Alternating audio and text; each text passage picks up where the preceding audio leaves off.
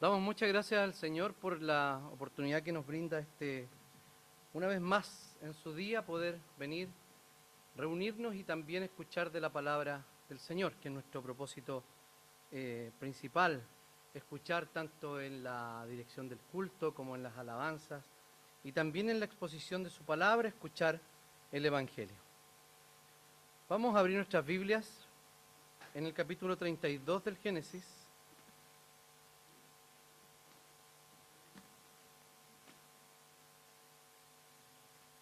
Génesis capítulo 32.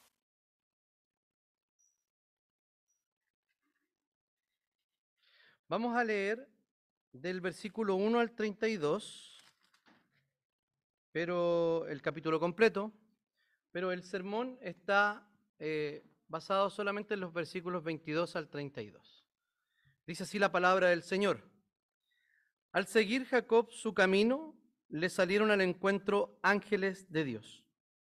Cuando Jacob vio, dijo, este es un campamento de Dios. Así que a aquel lugar lo llamó Mahanayín. Jacob envió delante de sí mensajeros a Esaú, su hermano, que estaba en la tierra de Seir, en el camino, en el campo de Edom, y le dio las siguientes instrucciones. Díganle a mi señor Esaú de parte de su siervo Jacob. Hasta ahora he vivido he estado viviendo con Labán. Tengo vacas, asnos y ovejas. Y también siervos y siervas. Envío a decir esto a mi señor para pedirle que me trate con bondad. Los mensajeros volvieron a Jacob y le dijeron, fuimos a ver a tu hermano Esaú y también él viene a recibirte. Con él vienen cuatrocientos hombres. Jacob sintió mucho miedo. En su angustia dividió en dos campamentos a la gente que venía con él, lo mismo que las ovejas, las vacas y los camellos. Y dijo, si Esaú viene contra un campamento y lo ataca, el otro campamento podrá escapar. También Jacob, también dijo Jacob, Señor Dios de mi padre Abraham y Dios de mi padre Isaac, tú me dijiste, vuelve a tu tierra con tus parientes y yo te traeré bien. Yo soy menor que todas las misericordias y que toda la verdad con que has tratado a, tu, al siervo, a este siervo tuyo pues crucé este Jordán solamente con mi callado y ahora he llegado a poseer dos campamentos. Por favor, líbrame de la mano de mi hermano, Esaú, porque le temo. No sea que venga y hiera a la, a la madre junto, junto con los hijos.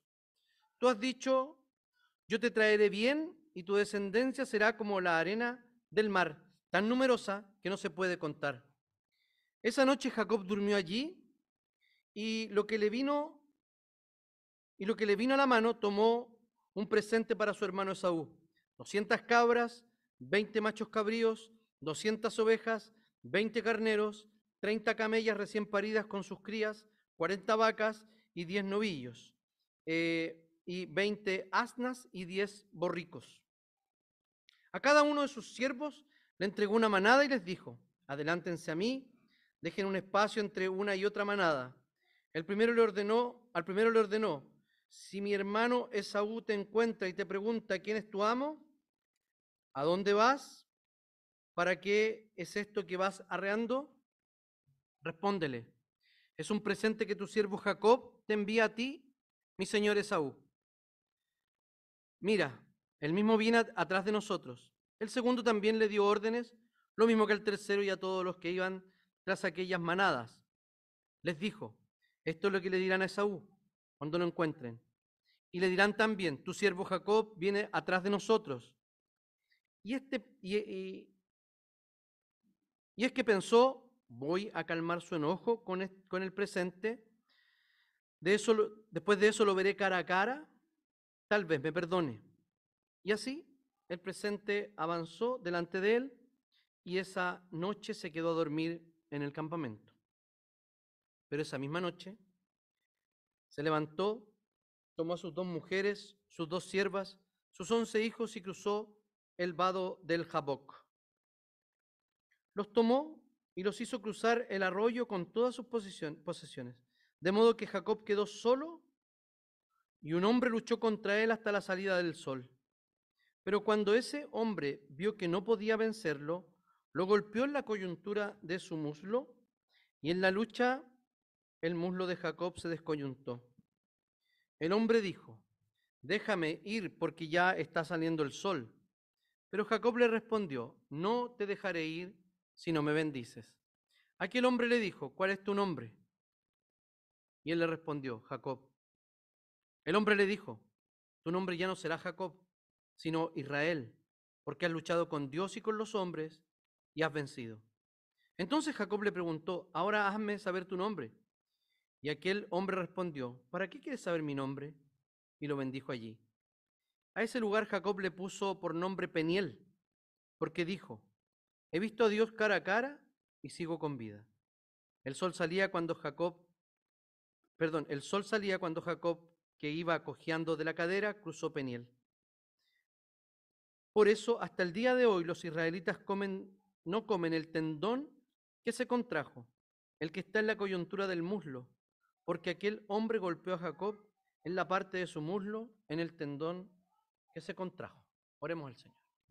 Señor amado, te damos infinitas gracias por tu palabra. Te damos gracias, Señor, porque hoy día podemos leerla y podemos, Señor, ser exhortados por ella. Te pedimos, Señor, que tu Espíritu Santo nos dé la luz necesaria y también, Señor, que aplique esta palabra en nuestro corazón para poder practicarla, llevarla a cabo, Señor, aplicarla a nuestra vida. Oramos en el nombre y en los méritos de nuestro Señor Jesucristo. Amén.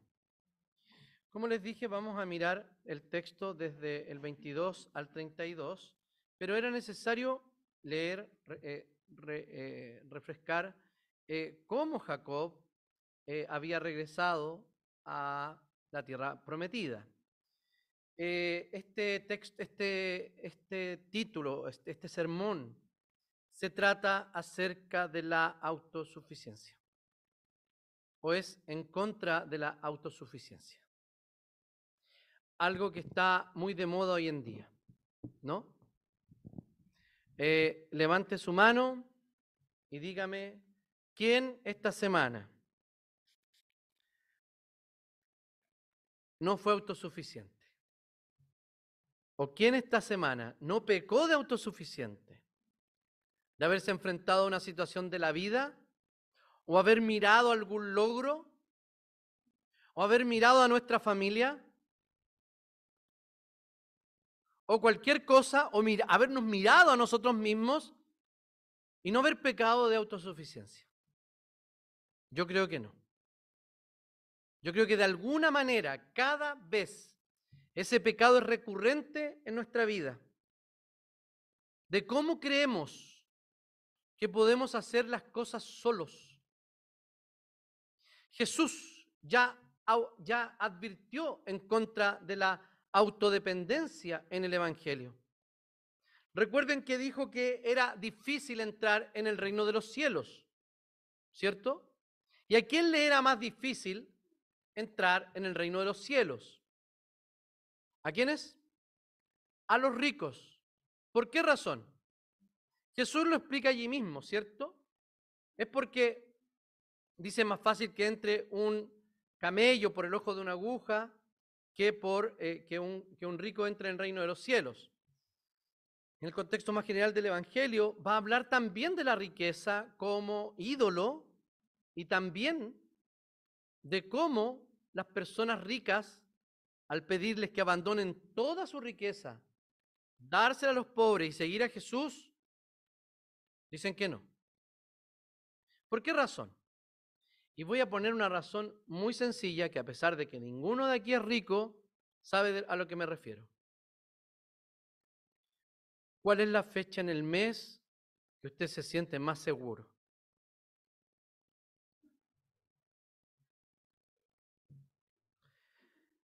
¿Cuál es la fecha del mes donde usted se siente más vulnerable y trata de depender más de Dios? Los últimos 28 días. ¿Cierto? Algo pasa entre la billetera, la cuenta corriente y nuestro corazón. Es como si el dinero al amor al dinero cuando uno tiene riquezas, es verdad. Pero déjeme decirle que muchas personas que no tienen dinero tienen mucho más problema y más idolatría con el dinero de aquellos que lo tienen. Porque siempre están deseando algo más. El rico es difícil que entre en el reino de los cielos por la razón que Jesús mismo da, ¿cierto? Ellos están dependiendo mucho de ellos y no se puede servir a dos, dioses, a dos dioses, o se sirve a Dios o se sirve a la riqueza, ¿cierto? Eh, y el problema entonces no está básicamente en el dinero ni en la condición de millonario, sino en la condición del corazón, de quién es realmente nuestro Dios y a quien adoramos. Y ahí cabemos todos, ricos y pobres, ¿cierto? Jacob era este tipo de hombre. Cuando pasó con las patas y el buche hacia la tierra prometida, hacia, hacia la tierra de Haram, donde estaba su familia original, la de su abuelo Taré, no, de su, de su bisabuelo Taré, Y cuando hace todo lo que hace acá en la, eh, eh, en, cuando estaba viviendo con sus padres, nos damos cuenta que es un hombre como algo así como hecho a sí mismo, ¿cierto? Porque él tenía objetivos. Y no le era, no era, no le era necesaria la fuerza física con la astucia que tenía. Porque su hermano, ellos, él cumplían, cumplían como el estereotipo, ¿cierto? Grande, peludo, hediondo, bueno para casar y tonto. ¿Cierto?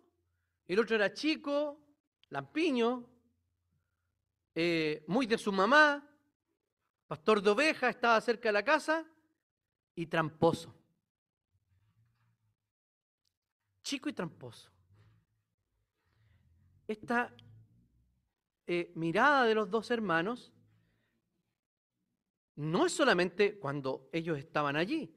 Recordemos que él toma el talón de su hermano para salir primero. O sea, él quiso vérselas por sí mismo desde el momento de nacer. Salió agarrado del pie de su hermano, del talón de su hermano, ¿para qué? Porque quería salir primero. Acuérdense que eh, su mamá tuvo un, un terrible embarazo y se peleaban ahí dentro de ella. Jacob lleva eh, esta condición, recordemos que él era un usurpador, vio la oportunidad de comprar la primogenitura, la compró, aprovechó incluso no solo la falta de piedad de su hermano, sino también su ignorancia. Recuerden que Saúl no entendía entre la primogenitura y la bendición, creía que eran dos cosas distintas, o sea, era un ignorante, un bruto. Pero Jacob se aprovechó de todo eso para venderle y aprovecharse de la inmediatez de su hermano, pero con su pecado de autosuficiencia, de autoforjar su futuro, de un hombre con mucho mérito. O sea, yo he llegado hasta aquí porque yo me he eh, partido el lomo trabajando. ¿Han escuchado ese tipo de oraciones? ¿La han escuchado, no? Y es cierto, ¿quién nos ha partido el lomo trabajando? Todos hemos hecho esfuerzo. Yo sé que algunos trabajan aquí desde chicos. ¿Quién trabaja aquí desde los 10 años? De los 11. De los 12 años.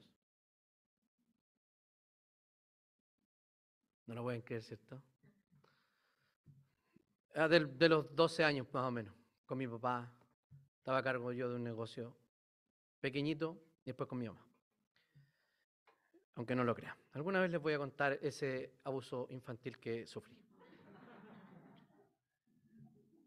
De los 13 años, Mariel. De los 14 años, Víctor. De los 15, la Marcela. De los 15. De los 16, allá Cristo. De los 17, la, la Ale, el Jano. De los 18, el Lucho. ¿Qué más? Vi una mano más levantada. La Tefi, el Marcelo. 19. Ahí, ahí hay varias manos. El Julián, la Pame, la Nati, el, el, el, el Paulo. Yo, yo empecé a trabajar a los 19 como profesor. Y de ahí para adelante, ya a los 20 para adelante no tiene brillo. ¿ya? Eh,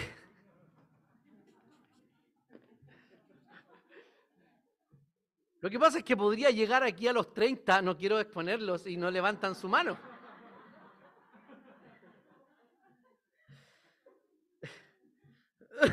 Estamos todavía en la introducción, vamos a avanzar. Entonces, e, este hombre, como ya lo hemos visto largamente, eh, se autoforjó. Y él llegó y se arrancó y peleó por esa primogenitura, no fue bendecido, no fue bendecido hasta ahora. No fue bendecido. De hecho, fue más astuto que Labán y lo tuvo que engañar para ganarse su propia fortuna. Labán, lo vimos la semana pasada, ¿cierto? Eh, le dijo que se iba a casar con la... Es muy lindo el, el lenguaje que utiliza, no sé si la traducción o el comentarista eh, eh, Sidney Danus, que tiene un libro sobre Génesis, y dice, la linda Raquel y la sencilla Lea, ¿cierto? La sencilla Lea.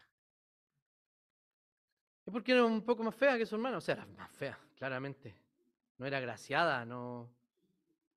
Pero correspondía que se casara ella primero. Labán era un pillo desde el principio. Acuérdense cuando vio llegar al, siervo de Abraham con todo y dijo, esta es la mía, cásese, váyase para allá. Y era el hermano de, Raquel, de Rebeca, de Rebeca. Entonces, eh, Jacob llega allá a trabajar y después de 14, tal vez un poco más, años, vuelve a la tierra prometida y el Señor cumple la promesa.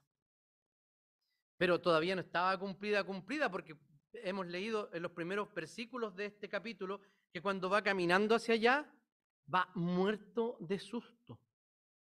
O sea, en 14, 15, 16 años no se le había pasado, juntó miedo todo ese año. Todo ese tiempo juntó miedo. Eh, es como, voy a hacer una referencia de serie. Es como, es como todo el miedo que junta Saul Goodman respecto del halo. Eh, y lo, ven en, lo vemos en la primera parte de Breaking Bad. Véanla, por favor, véanla, se la recomiendo. Lo que pasa es que Lalo era un psicópata, un loco que mataba a todo el mundo sin ninguna, sin ningún escrúpulo. Y este no abogado un poco corrupto, que pensaba que no sabía si estaba muerto o no. Entonces siempre creía que Lalo le iba a aparecer por alguna parte. Él vivía pensando a la sombra de Lalo, que de repente iba a aparecer Lalo por ahí y lo iba a matar. Bueno, todo este tiempo Jacob vivió de esa manera, con el miedo de que apareciera su hermano y le diera lo que se merecía. Veamos cómo va él. Va de Canaán, está en Betel, se le aparecen ángeles, ve la escalera, recibe una promesa de Dios y llega a Aram, ¿cierto? Luego vuelve, ya millonario, llega vuelve a, desde Aram, se le aparecen de nuevo los ángeles, o un ángel, el ángel de Jehová, y ahí llega ese lugar es Peniel, y luego vuelve a Canaán. El autosuficiente Jacob no podía entrar a la tierra prometida si su corazón no era transformado. Porque la tierra prometida es eso. no es una tierra ganada, es algo que se le ha prometido, que viene por gracia, por promesa de Dios, no por otra cosa. Porque si fuera por eso, el Señor hubiese buscado a otro, claramente. Y hemos visto en, los relatos bíblicos, en las narraciones, que no, hay nada en ellos. Todo el relato del engaño de Isaac y cómo él quería, a pesar de lo que sabía y de todo lo que había hecho su hijo, quería bendecir a Esaú, pero su mamá lo engañó y este otro, y nadie fue, nadie fue eh, bendecido ni nadie fue eh, beneficiado con toda esa situación. Una familia se, se, destruye, eh, la mamá deja de ver a su hijo preferido y no lo ve nunca más en la vida y se muere así, etc. O sea, un caos total. Entonces, esto era muy importante para Israel, que está leyendo en el desierto, después de salir de Egipto, esta, esta, esta narrativa. ¿Por qué? Porque el pecado de la autosuficiencia siempre estuvo presente en el pueblo como lo está hoy día también en la iglesia. De hecho, vemos un caso particular e icónico de cómo la autosuficiencia le prohíbe la, entrada a la tierra prometida. Cuando Moisés golpeó la roca, ¿qué dijo? Démosle agua. Y golpea la roca. Y efectivamente sale agua. Pero eso como que, miren, yo y el Señor me acompaña, nosotros dos aquí, para par, vamos a golpear esto y les vamos a dar a ustedes agua. El Señor no, no compartió su gloria con nadie. ¿Y qué le dijo? Usted, mijito, los va a llevar hasta aquí, hasta acá, pero no va a entrar a la tierra prometida y la vas a ver de lejos. Y la vio de lejos. Pasa exactamente con nosotros. La advertencia que le hace a su pueblo, a Israel en el desierto, a Israel en, el, periodo de, Babilonia, o en el periodo de la ocupación eh, eh, griega, eh, helenística, en la época de los macabeos, el periodo intertestamentario. Cada vez en la historia que Israel leía eso, y cada vez en la historia que la iglesia el Señor lee esto, le está diciendo que no permitirá que personas independientes y autosuficientes entren en la tierra prometida, en el gozo eterno del Señor, si no es porque confían en Dios. Solamente por la fe. Entonces, en primer lugar, la dependencia de Dios se vive en soledad. Aquella misma noche, dice el texto, Jacob se levantó, tomó a sus dos esposas, a sus dos esclavas, a sus once hijos y, cruzó el río de Jabok, ¿cierto? No estoy diciendo... ¿Sí? Una vez que lo habían cruzado, hizo pasar también todas sus posesiones y quedándose solo. Él iba en caravana, había sido recibido por los ángeles, algo parecido como, el jardín del Edén, pero al revés, ¿cierto?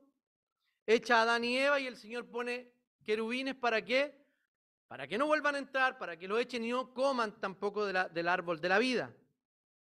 Eso hubiese sido una catástrofe cósmica. Ah, entonces, él envía mensajeros a su hermano, pero sigue teniendo miedo se queda solo y no arriesga los suyos. Jacob comienza a mostrar pequeños, pequeños destellos de que su corazón estaba cambiando. Cuando decide quedarse solo, comienza a reconocer su verdadera condición. Siempre estuvo dispuesto a hacer las cosas solo. Siempre. ¿O no? Llegó y le hizo caso a su mamá, se arrancó. Luego eh, negoció a la par entre gitanos, digamos. Eh, perdón si hay algún gitano mirando. Eh, viéndose la suerte entre gitanos y estafándose mutuamente. Esa autonomía que tenía Jacob en esta ocasión lo lleva a la dependencia absoluta del Señor. Porque estando solo, sabía que no podía hacer las cosas solo. ¿No le ha pasado? Algo así como una especie de tragedia griega. Que usted quiere hacer las cosas solo, solo, solo y ser autosuficiente. Y lo único que hace eh, con usted es ponerse más, más y más al borde del precipicio hasta caer en su autosuficiencia y darse cuenta de que nunca fue suficiente estar solo. De que nunca fue efectivo estar solo. Lo explico de esta manera. Las tragedias griegas son eh, lo siguiente, es que el protagonista, digamos, o el héroe, va y quiere arrancar de su destino. Y se arranca del destino. Y lo que hace es básicamente hacer todo lo necesario para eh, cumplir ese destino. ¿Ya? La más conocida es la, la tragedia de eh, Edipo Rey. Entonces, Jacob en toda esa autosuficiencia, los mandó para allá, los mandó para acá, no importa, me las voy a arreglar solo. En esa condición de soledad, se pudo dar cuenta que estaba realmente solo. Es como cuando un drogadicto cae toca a fondo. ¿Han escuchado eso? La gente cae en la droga, ya lo dijo el profeta Felipe Bello. Cae en la droga y la gente cuando llega al fondo de su vicio se da cuenta que no puede salir solo. Algo así le pasó a Jacob. Su vicio era la autosuficiencia. Eh, usted puede seguir por ese camino. Puedes seguir por ese camino de autosuficiencia, de creer que se las sabe todas, de creer que en realidad Dios es un, algo así como una especie de, de bastón en su vida que lo va ayudando, que va colaborando en la medida que usted lo deja, eh, etc. Pero déjeme decirle que esa actitud en algún momento lo va a llevar a esta condición que, lo llevó, que llevó a Jacob. Cristo en el momento de mayor soledad, en el Getsemaní, puso su total dependencia en el Padre. En ese momento de tanta oscuridad, literal, oscuridad, pero también oscuridad de las emociones. No solo eso, sino que también Jesús experimentó el desamparo de Dios, el abandono de Dios. La condenación eterna es la separación eterna de Dios o la separación de la presencia de Dios, esa presencia que bendice. Esa es la separación, esa, es la muerte eterna. Y Jesús prueba un poco de esa muerte o la experimenta, si no, no podría haber sufrido y pagado por nuestra condena, que era la muerte eterna. A Jesús le permite eso comprender nuestra propia soledad. ¿Usted cree que nadie le entiende? ¿Usted cree que esa ansiedad que siente en el corazón, que es una especie de dolor eh, medianamente intenso, que se hace más fuerte en algunos momentos de la vida y que usted lo ha guardado por muchos años, ¿nadie lo entiende? Sí, Jesús entiende. El Señor sabe lo que es estar solo. El Señor sabe lo que es ah, depender de alguien, depender de Dios. Por eso vino acá. ¿Cuántas veces la soledad le ha hecho a usted experimentar la dependencia de Dios? Muchas veces en esa soledad no nos damos cuenta. Pero basta que avancemos un poquito en nuestra historia y miramos un poquito para atrás y nos damos cuenta que en realidad nunca hemos estado solos. Jacob creía que podía hacer las cosas solo.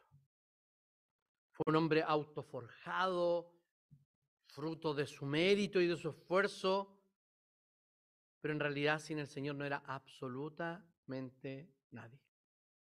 Y aquí lo reconoce. En segundo lugar, la dependencia de Dios se vive cara a cara con Él. Dice que entonces un hombre luchó hasta el amanecer. Es muy rara esta historia, hay que decirlo. Porque no dice quién es el hombre, después le dice cómo se llama, y el otro le dice, en realidad, no te voy a soltar hasta que me bendigas. Entonces sí sabía quién era, y después le dice, ¿para qué quieres saber mi nombre? Y lo bendijo. Es muy extraña la narración. Ah, y el narrador en algunas partes no es omnisciente. ¿Ya? Solamente nos da estos datos para poder comprender cómo Jacob estaba relacionándose con este hombre con el cual se había encontrado en su soledad, en la oscuridad, con miedo, queriendo volver a su tierra, a ver a su parentela, pero había alguien que lo impedía, que era su hermano, y él sabía que tenía todas las razones para matarlo. Aunque fuera pecado, aunque el Señor no lo aprobara, etcétera, era el pecado de Saúl. Por eso no garantizaba la integridad física de Jacob. Él tenía miedo, tenía miedo por su vida. Es primera vez que él teme de tal forma y que pide la bendición del Señor. Porque sabe, miren, él sabe lo siguiente. Se encontró con el Señor a solas en esta visión cuando iba saliendo y arrancando, ¿cierto? Y le dijo que lo iba a traer con bien y que lo iba a prosperar. Venía de vuelta. Bien y prosperado, ¿o no? Se había cumplido. Y ya venía de vuelta. Un hombre nuevo. Era como que salió en un burro y volvió al pueblo en un Ferrari. Llega allí o va llegando y queda su último obstáculo. Y se le presenta nuevamente el Señor. El ángel del Señor. Probablemente es este, no, no hay claridad. Pero sí era un ser divino, probablemente la segunda persona de la Trinidad, el verbo preencarnado, que tenía la posibilidad de bendecir y de dialogar de esta forma con, con Jacob. Entonces, cuando ese hombre se eh, dice, cuando ese hombre se dio cuenta de que no podía vencer a Jacob. ¿Cómo es esto de que si es el, ángel de Jehová, si es el Señor, cómo se da cuenta de que ahí no puede vencer a Jacob? En realidad está tratando el, el escritor de decirnos, hey, miren, Jacob por primera vez, por primera vez, puso su energía en lo que realmente debía ponerlas. En buscar de manera tenaz, a pesar de la soledad y la oscuridad, seguramente no vio a nadie. ¿Han jugado eso alguna vez? ¿con sus amigos? ¿Nunca jugaron? ¿En las piezas oscuras y se pegaban? ¿No? ¿Quién recibió un buen golpe en una pieza oscura? Bueno, imagínense. Así era algo que estaba viviendo Jacob. No sabía, no sabía de dónde venían. Y él se agarró, se agarró y luchó y buscó la bendición del Señor. Suéltame porque ya está por amanecer. No es claro por qué razón dice eso. Pero le dice, no te soltaré hasta que me bendigas. Súbitamente aparece un luchador contra Jacob. Es probable que esto haya durado largas horas y lo que hace el luchador, dice, ok, reconozco tus agallas, reconozco la fuerza que tienes, las ganas y la valoración que tienes hacia la bendición de Dios. Es decir, deseaba lo que Dios le había dado. Él quería lo que Dios le había dado por derechos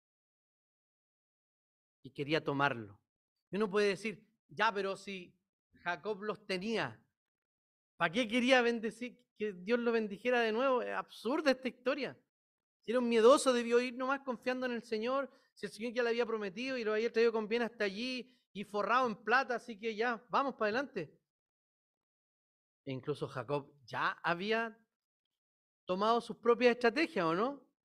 Le fue mandando encomiendas de a poquitito. Uno, después otro, como para ir en buen chileno, ¿qué estaba haciendo? Lo estaba aguachando. ¿Y el otro cómo era aguachado, aguachable? Entonces le manda, ya, pero luego se da cuenta de que eso no surte resultado. Eso no va a pasar si en realidad Dios no interviene, si Dios no está allí. Entonces, vuelvo al ejemplo. Ok, Jacob ya estaba bendecido y todo, ya que siga, po. Si el Señor ya le prometió. Está equivocado. El Señor nos manda a orar. Nos manda a pedir por su bendición. Saquemos la confesión de pecado del culto. ¿O no? ¿Por qué razón? El Señor ya nos perdonó en la cruz. Estamos puro perdiendo tiempo aquí, leyendo la confesión de pecado, eh, diciéndole al Señor lo que pecamos, el Señor ya lo sabe, y más encima después palabras de perdón y fortaleza, y el culto se hace más largo, y ¿para qué? Entonces, ¿para qué le vamos a dar gracias al Señor? Si nadie lo obligó a darme lo que me, lo ha dado, andar dándole gracias al Señor. ¿Se fijan cómo esto podría llegar a lo absurdo? El Señor sí nos manda a que debemos agradecer, que debemos confesar, o sea, que debemos valorar de tal manera la bendición de Dios que debemos estar dispuestos a luchar incluso con Dios para que esa bendición esté con nosotros. Lo que pasa es que eh, muchas veces la- las ideas erróneas de lo que es la teología calvinista nos llevan a ese desgano, achanchamiento espiritual, como que no hay que hacer nada. ¿Para qué vamos a orar? Si Dios sabe lo que vamos a pedir. El Señor nos dice que debemos pedir y punto. Y nos dice que a veces pedimos no como conviene, pero el Espíritu Santo nos auxilia en eso. Incluso dice que a veces pedimos para nuestro propio bien, beneficio y todo. Pero el Señor sigue diciendo, sigan pidiendo. Porque el que pide, recibe. El que busca, halla. Al que llama, se le abrirá. Porque, ¿cómo si un hombre le va a dar, si le pide un huevo, le va a dar un- una piedra a su hijo? ¿Cuánto más nuestro Padre? Si le pedimos de su Espíritu Santo, ¿nos dará abundantemente? Sigamos. Jacob entonces necesitaba ser confrontado con su triste y paupérrima realidad. ¿Cuál era? Que era frágil delante de Dios.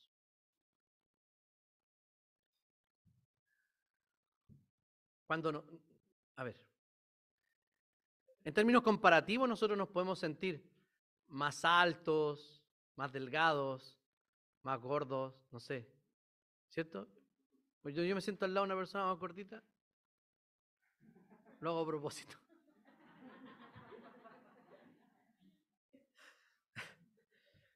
¿Cierto?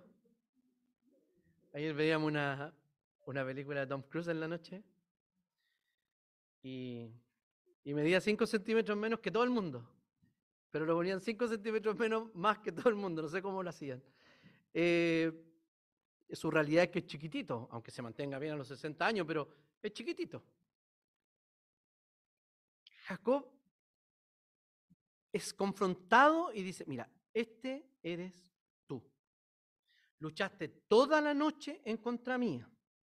Y yo te dije que has vencido. Pero ¿qué hace? Con un solo toque le saca, le descoyunta la cadera. O sea, lo deja cojo de por vida. ¿Ya? Y ahí no había nada de, ¿cómo se llama esto? De, de eh, eh, ¿cómo se llama este material? Platino o titanio. Nada, no había. Eh, kinesiología. Ni una cuestión. A lo mejor llegó y una vieja le pegó un tirón ahí para acomodarlo algo cuando llegó a la tierra prometida y eso es todo. Y un palo de alguna cuestión para que se... Necesitaba ser confrontado. O sea, decir, mira lo vulnerable que eres. Sí, luchamos todo el rato, pero ya, ¿sabéis qué me tenéis que soltar? Ya, suéltame, suéltame. Ya, pues suéltame, si no te quiero pegar. Pa, listo. Y ahí quedó tirado. Con mucho dolor seguramente. Con un solo toque, pero se lo podría haber pegado al principio, ¿o no? Lo agarró, lo tocó a tierra. Noqueado, toda la noche. No le hubiese servido a Jacob absolutamente de nada. Sino que él estaba dándole agüita, dándole agüita, dejando que Jacob luchara por esa bendición. Y cuando llegó el momento de ponerle la guinda a la torta y decir lo frágil que era, lo tocó. Y la batalla se terminó inmediatamente. Es como cuando un padre está eh, peleando con sus hijos de cierta edad y los deja que le peguen hasta que él pega y ya, se acabó la, se acabó la fiesta.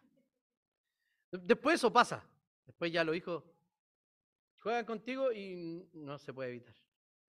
Ya no hay cómo pegarle, etc. Pero aquí no. Aquí estaba, lo tocó y quedó tirado en el suelo. Este encuentro de dolor y de lucha, este encuentro, breve de una noche y un toque de un segundo, Jacob pudo dejar las artimañas humanas y comenzar a depender de Dios. ¿Saben lo que hizo? Agarró al hombre que estaba luchando con él y oró y lloró pidiendo, no te soltaré hasta que me bendigas. Ahí está la evidencia del cambio de carácter y del rumbo de vida que había tenido Jacob. Es la primera vez que ora por bendición. Entonces, no debemos rendirnos, queridos hermanos, de buscar las bendiciones del Señor. Orar con insistencia. Eh, Jesús lo dijo, nos enseñó esto por medio de la viuda insistente que le pedía y le pedía al juez. La perseverancia en la oración trae bendición. La oración no es un monólogo del cual salimos aburridos o durmiendo o despertando al día siguiente. No, la oración es cierto, es aburrida, parte aburrida porque tenemos la sensación tal vez de que nadie nos escucha. O de repente nuestra cabeza empieza a divagar hacia otros temas y, perdón Señor, me fui. Es como que, oh, ¿verdad que estaba orando y estaba planificando el día de mañana? No lo sé. Pero la práctica de la oración cada vez nos va a pasar menos aquello. Y cuando entremos en comunión con el Señor y sintamos y tengamos la convicción de que el Señor nos está escuchando, nos vamos a querer salir de allí. Vamos a querer seguir en ese lugar con el Señor diciéndole que nos bendiga, pidiéndole al Señor. No, es cosa de... Es cierto, es cierto que eh, vemos episodios donde Ana, por ejemplo, la mamá de Samuel, ora, se para y se paró contenta y tranquila. Pero hay ocasiones en la vida que también debemos orar insistentemente. Si hay algo que el Señor por lo que usted está orando y cree que el Señor no le, va a responder, sí le va a responder. Le puede responder sí, le puede responder no, le puede responder todavía no, pero ciertamente sí le va a responder. El cambio de carácter no implica que nosotros somos personas distintas. A Jacob lo vemos con, la, con el mismo empeño, entusiasmo y fuerza que lo veíamos haciendo sus trampas, ¿o no? Con la misma determinación, pero ahora tenía las motivaciones correctas, la dirección correcta. Jesús ha venido para darnos esa dirección correcta, esa motivación correcta. ¿Por qué está orando usted? ¿Está orando por sus hijos? Siga orando. ¿Está orando para que el Señor restaure su matrimonio? Siga orando. ¿Está orando para que el Señor lo haga crecer espiritualmente y que salga de esa situación de niñez que lo lleva de allá para acá como un barco sin timón? Siga orando por eso. ¿Por qué está orando? El Señor va a honrar esa insistencia. Señor, no voy a salir de esta oración, no voy a dejar de orar por esto hasta que tú me respondas. ¿Estamos siendo insolentes con el Señor? Para nada, estamos siendo honestos. Y en tercer y último lugar, la dependencia de Dios es la puerta de la entrada a su reino. ¿Cómo te llamas? le preguntó el hombre. Me llamo Jacob. Tuvo que reconocer, tuvo que reconocer quién era. ¿Cómo te llamas? El usurpador. el que toma por el talón, el que toma atajos. Ah, iba a ser otra referencia, pero no, los voy a... Solo para los Breaking Bad. Un Jimmy Patín. Un tramposo. Un Pedro Urdemales. Ese es un Jimmy Patín. ¿Conocen a Pedro Urdemales? Tenéis más cuento que Pedro Urdemales. O que Don Nino, que era el cuentero de nuestra población. El hombre más bien vestido. Así. de hecho, me he visto como Don Nino. Era el delincuente más respetado y más bien vestido y el cuentero de la población. De hecho, le llamaban Don Nino, no era cualquier cosa. Eh, un tramposo, ¿cierto? Tuvo que decir, sí, me llamo Jacob. Y eso representa tanto quién soy yo. Y él le dice, no te llamarás Jacob, sino Israel, porque has luchado con Dios y con los hombres y has vencido. Y esa es más o menos la, la, eh, traducción de, de lo que es Israel, el que es bendecido. ¿Y tú cómo te llamas? le preguntó Jacob. ¿Para qué preguntas cómo me llamo? Es como, ¿para qué preguntas cómo me llamo si sabes quién soy? O sea, te aguanté una pelea toda la noche, te toqué la cadera y te la disloqué. A lo mejor Jacob está tirado ahí, agarrado del, pie del, del hombre. Y en ese mismo lugar dice, lo bendijo. Y Jacob llamó a ese lugar Peniel, porque dijo, he visto a Dios cara a cara y todavía sigo con vida. O sea, sabía quién era. Sabía quién era. Y la única eh, explicación que podemos dar es que el único que es capaz de corporalizarse antes de encarnarse es quien estaba destinado a la encarnación, o sea, el verbo. Es el Cristo preencarnado que aparece en algunas ocasiones en la Escritura.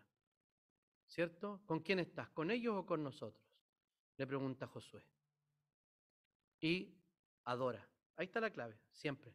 Bendice de una manera especial o el papá de uno de los jueces, no me acuerdo, Manoa creo que era, también recibe adoración. El ángel de Jehová es el Cristo preencarnado.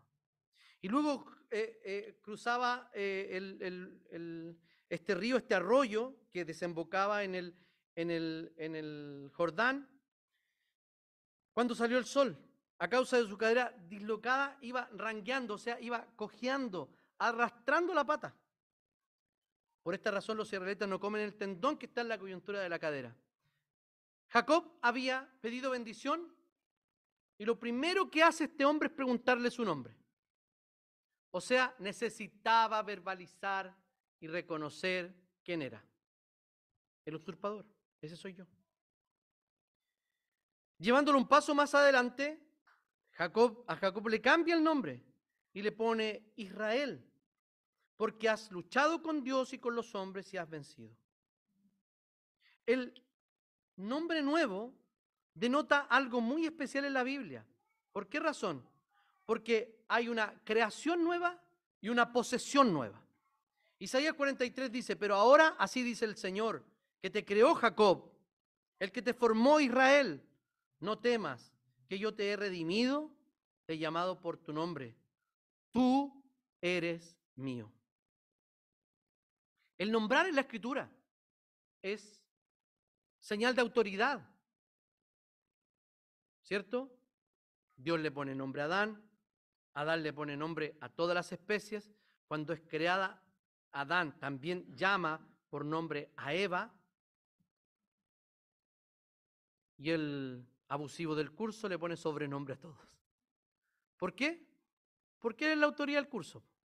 ¿Quién va a poner sobrenombre? Solo ese. Hasta el día de hoy, el de poner un nombre nuevo significa autoridad y un poco también de posesión. Aquí significaba claramente eso. Hay un tercer momento en la, en la bendición, eh, eh, que es este momento de la, del, cambio de nombre. Luego viene y le dice que, o sea, Jacob ya da una, un, paso de adoración y al lugar lo bautiza por un nombre. Porque aquí he visto cara a cara con Dios y todavía estoy vivo. O sea, había dejado un memorial para la posteridad, para que ese momento sea recordado por futuras generaciones. Y las futuras generaciones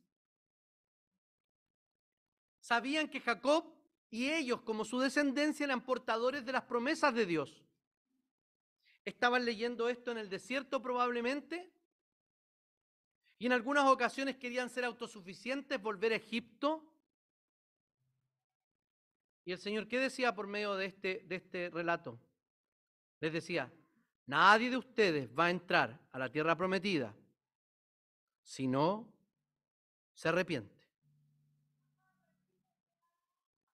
Y de hecho, cada vez que cortaban un animal no se comían esa parte, recordando, trayendo a la memoria de que son más débiles que Dios, de que dependemos de Dios. Nosotros no hacemos eso claramente, ¿cierto? Tendones, y si pudiéramos nos comemos hasta el hueso de la carne. Pero ellos dejaban ese pedacito en recuerdo. Queridos, Dios no nos dejará no nos abandonará y cumplirá su obra por completo en nosotros. Pero ojo, ningún autosuficiente, ningún independiente va a entrar en el reino de Dios. ¿Y qué significa eso? Ah, o sea que yo si yo soy un poco chúcaro con el Señor y como que de repente no reconozco lo que Él hace por mí, entonces no entro en el reino de los cielos. Eh, no. Significa que si usted no está arrepentido, usted va camino a la condenación. No va a entrar al reino de Dios. Nadie puede entrar al reino de Dios si uno no reconoce quién es y no se arrepiente de quién es y busca la bendición del Señor. Dios está trabajando con nosotros y esto se hace evidente. Pablo dice en Romanos, porque a los que Dios conoció de antemano también los predestinó a ser transformados según la imagen de su Hijo, para que Él sea el primogénito entre muchos. Hermanos, a ver, esa transformación que le pasó a Jacob ese día debería estar sucediendo en nosotros día tras día. Digámoslo así, domingo tras domingo, usted debería ser expuesto a su pecado, a irse un poco ofendido del culto, diciendo que otra vez el Señor me pilló. Debo rendir esta parte de mi vida al Señor.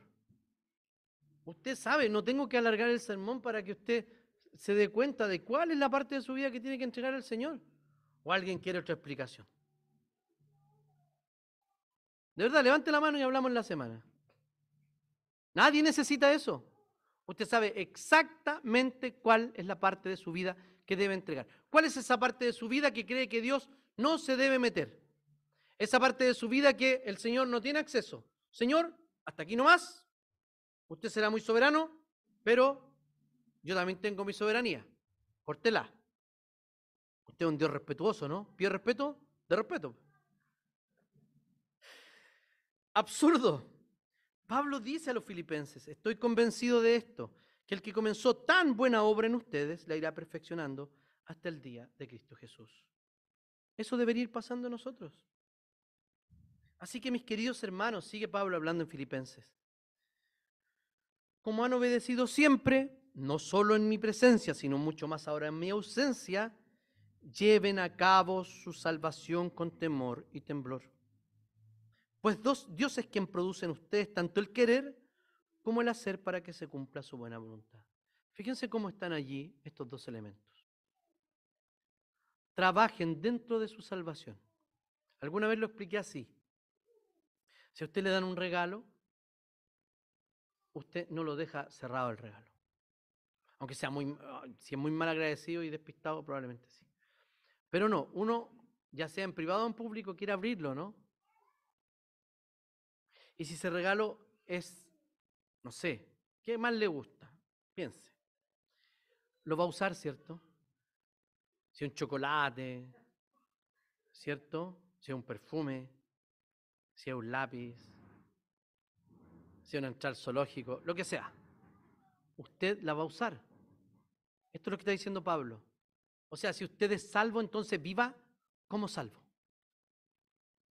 Porque ese vivir como salvo, salvo no depende de ustedes, porque ya lo dijo antes, el Señor está llevando a cabo la obra y es Dios quien produce en ustedes tanto el querer como el hacer para que se cumpla su buena voluntad.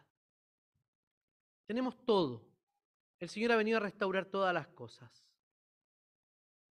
¿Qué estamos esperando para que esto pase a nuestro corazón? Para reflexionar y practicar. La soledad es un buen lugar para encontrar al Señor. Y a veces tenemos que llegar hasta allí para darnos cuenta cuál es nuestra necesidad del Señor. La perseverancia en la oración es una buena práctica espiritual para crear, para crecer en dependencia de Dios. Ore. Es una buena forma de depender de Dios. Fíjese que Dios de una o de otra forma si usted es su hijo, formará nuestro carácter y nos hará ser dependientes de Él, o sea, va a herir su cadera. ¿Ustedes creen que Jacob venía pensando eh, que voy a orar al Señor y no sé qué? No, voy a sobornar a mi hermano para que no me mate. Y después le pasa esto. Mira, Jacob, no va a pasar nada con esos regalos si yo no voy delante de ti. Si mis promesas no se cumplen contigo, no, mándale toda tu fortuna y no va a pasar nada. Le mandó 500 animales. ¿Saben lo que son 500 animales? ¿Saben cuántos asados salen de 500 animales? El pueblo debe saber. Ya está calculando puesto. ¿Cuántos kilos por animal? Entonces, queridos, solo los dependientes de Dios pueden entrar en la tierra prometida, o sea, quienes han encontrado en Dios su esperanza, quienes se han arrepentido y han entregado al Señor su vida. Hermanos, le dicen los judíos a Pedro y a los discípulos en el capítulo 2 de Hechos, hermanos, entonces, ¿qué debemos hacer? ¿Y qué le dice Pedro? Arrepiéntanse y bautícese cada uno. El, el, carcelero de Filipo ve todo esto que pasa, no se arrancan los presos y se iba a matar y le dicen, para. ¿Y, ¿y qué dice el carcelero? ¿Qué debo hacer para ser salvo? Y él dice, cree y serás salvo tú y toda tu casa. Vemos experiencias de salvación solamente en esa condición cuando reconocemos quiénes somos, nos arrepentimos de nuestros pecados y abandonamos eso que creíamos que estaba bien hacer, o sea, depender de nosotros mismos en todas las áreas de la vida, es arrepentirse. Pero ¿saben qué? Debemos terminar también recordando la fidelidad del pacto. Más bien, recordando la fidelidad del Dios del pacto. Pablo Timoteo le dice, si somos infieles, Él sigue siendo fiel, ya que no puede negarse a sí mismo. Nadie que, que permanezca en su autosuficiencia va a entrar en el reino de los cielos. Pero Dios se encargará de herir su cadera. ¿Saben por qué? Porque el Señor es fiel. Porque el Señor cumple su promesa. Y Él no puede cambiar respecto a su promesa, a su pacto, ni tampoco respecto a sus atributos. Entonces Él no puede negarse a sí mismo. Oremos al Señor. Señor, te damos infinitas gracias por tu palabra.